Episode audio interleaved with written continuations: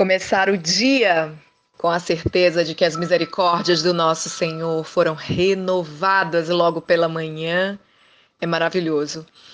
Ele cuidou de você enquanto você dormia. Hoje é um novo dia que ele preparou para você, então alegre-se, minha querida, porque o Senhor ele executa atos de justiça e juízo a favor de todos aqueles que são oprimidos. Hoje eu quero falar com você algo que o Senhor tem ministrado muito no meu coração. Eu não canso de dizer aqui o quanto o cuidado do Senhor é incomparável. Ele é bom em todo tempo e que todas as coisas cooperam para o bem daqueles que o amam. Eu quero te dizer nesta manhã que Ele quer você todos os dias. E quando você vive um relacionamento ou uma amizade, vocês fazem o necessário para essa amizade ou relacionamento crescer, florescer, frutificar, e vocês investem tempo nisso com alguém. E assim tem que ser com o nosso Senhor Jesus. Sabe, hoje em nossas igrejas, nós cantamos que ele derruba a muralha, né? Há poder no seu nome, cadeias quebram, né? E, e que ele faz muitas outras coisas para nos encontrar. Então podemos entender que é porque ele nos deseja, ele nos deseja, né? E que existe coisas em nós que ele vê que nós mesmas muitas vezes nem vemos. E ele gostou tanto, mas tanto de nós, ao ponto de se entregar para que tivéssemos relacionamento novamente. Sabe, lá em Mateus, capítulo 11, versículo 28, conhecido de todas nós, afirma que não são as pessoas que irão nos aliviar, mas é o próprio Jesus que vai nos aliviar trazendo descanso para qualquer situação que, está, que, que estivermos vivendo, né? E transformar o quê? O ruim em bom. Minha querida, durante anos ele acreditou em você. Ele lhe ama e nos ama incondicionalmente. Devemos dar crédito e não ficarmos apáticas vendo o que ele fez e faz para nós.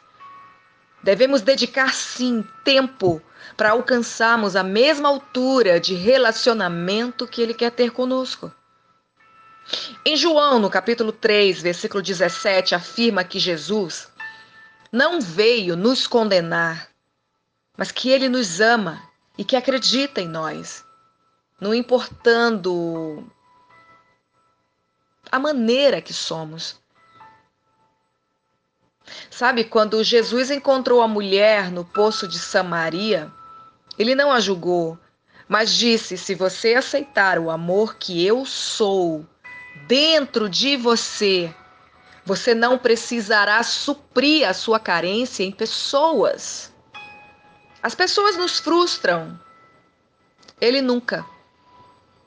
Entenda, ele lhe ama. Não importa o que você fez, ele lhe ama como você é, porque foi ele quem te formou. Ele não está aqui para lhe julgar, minha querida, para apontar o dedo no seu rosto. Mas ele veio para nos salvar. Até onde você iria para livrar uma pessoa de um fim trágico? Ele sofreu, padeceu, para que hoje tivéssemos vida. Eu e você. Foi o próprio Deus que nos criou, moldou cada parte de nós. Então, por que, que muitas vezes nós mesmas não nos damos valor? Eu vejo um profundo desejo de Deus em ter um relacionamento íntimo conosco, com você, minha querida. Você precisa das pessoas que estão ao seu lado. Mas há um vazio que só Deus pode preencher. Aproxime-se dele verdadeiramente com coração sincero e quebrantado, e ele se aproximará de você. O mundo tenta pregar um quadro de satisfação, mas isso é momentâneo. O mundo tenta abrir os seus olhos para algo bacana, mas que é passageiro e vazio. Ei, menina dos olhos de Deus, devemos nos atentar para o vazio que apenas Jesus pode preencher. E isso pode salvar a nossa vida. Pense nisso nessa manhã. Deus abençoe a sua vida.